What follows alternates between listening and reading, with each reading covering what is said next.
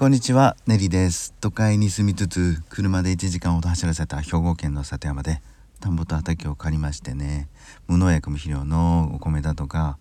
えー、今年からワイン用ブドウの栽培にチャレンジします。コメント、いつもいいね、ありがとうございます。うん、さてと、あのー、今日は、あのー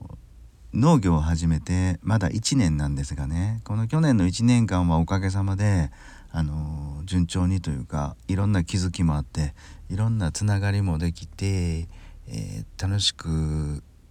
成果もある程度出せたなって、えー、振り返って思うんですね。例えば、えー、お米も思ったよりもしっかりできてで地元の行政の方とか、え障害者の就労支援作業所の方とも仲良くなって今年から、え福祉関係と農業をつなげることもできるとでそこでつながったところが、えー、僕のずっと10年以来の企業の仲間とまたつながっていけるかなっていうまあそういう流れもできたんですけど一向に進まないことが一つありましてね今日はちょっとそのことをお話したいなと思います。あのやっぱり大規模農家とか、えー、僕が親が農家で引き継いだとかではないので土地がないんですよね。全部借りていると農地をね。で僕自身はやっぱりみんなが集まる場所が欲しいなっていうのを去年からずっと思っててそれがないんですよ。農地はいくら借りれてもあの箱がないんですよね。まあちっちゃな小屋でもいいんですけどまあよくは言えばあの集まれるとこです休憩できたり、えー、まあ言ったら建物ですよね。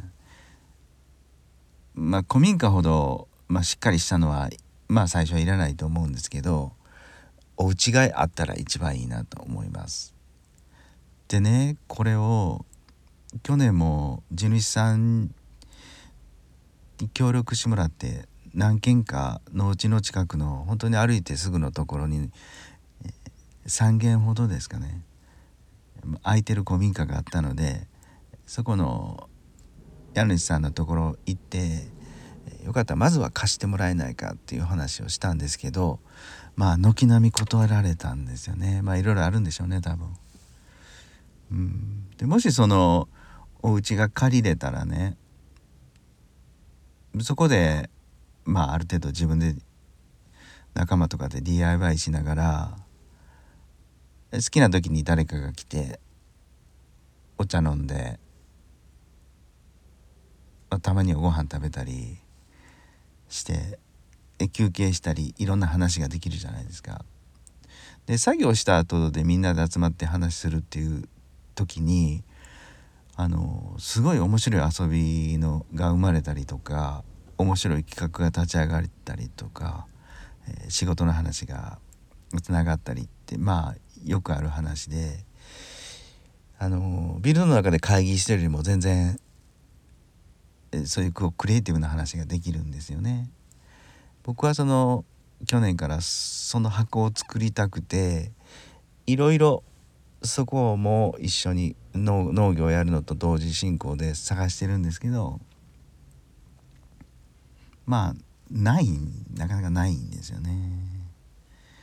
うん。ここがネックだなと思います。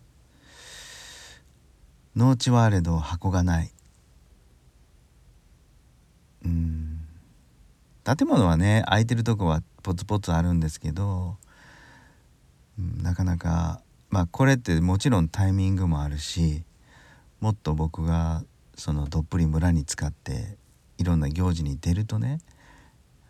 話は出てくるかもわかんないんですけども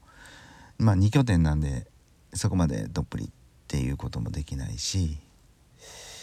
うんなんかねなんかないかなと思ってます。例えばもしねあのちょっとボロボロでもいいんで広めのところが借りれたらまあ、集まるミーティングスペースっていうかワイワイできる土間なんかを作ったりもして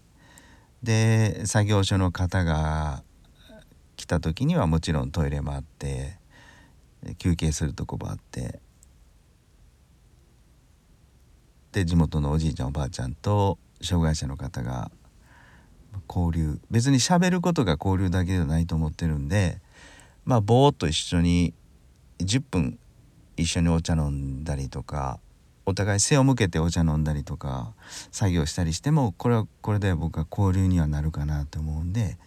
うん、ちょっと視野に入るだけでですねまあそういう箱は今年は作りたいなって思っています。で一つ一つ今年後半ぐらいにもしその箱がもしできたらねやりたいのがえっと作業所の方障害者手伝ってくれたお仕事手伝ってくれた方が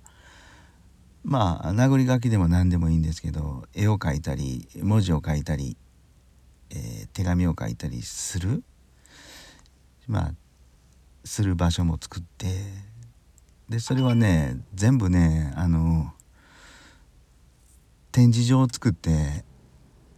飾ろうと思ってます。うんでまあ通りがかりの人や自転車やバイカーが多いのでね僕らの村の道路って通り過ぎるのでその方が休憩できるようなところも作ってで展示場作りたいなって思ってます。まあそれもこれも全部そういう箱がないとできないんですよね。